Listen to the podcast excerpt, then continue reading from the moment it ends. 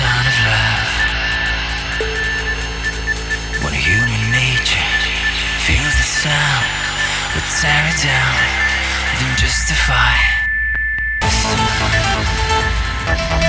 This is the sound of love.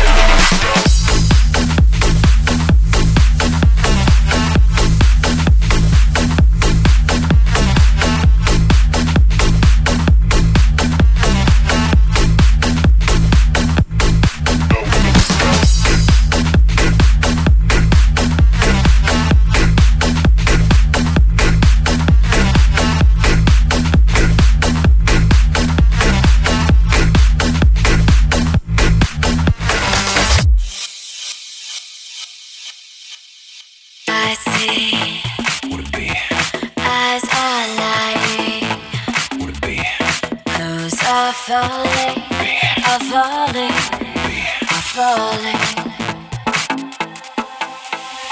I see.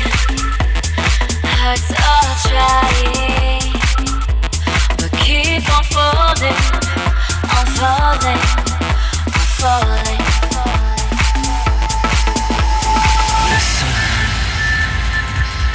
This is the sound of love.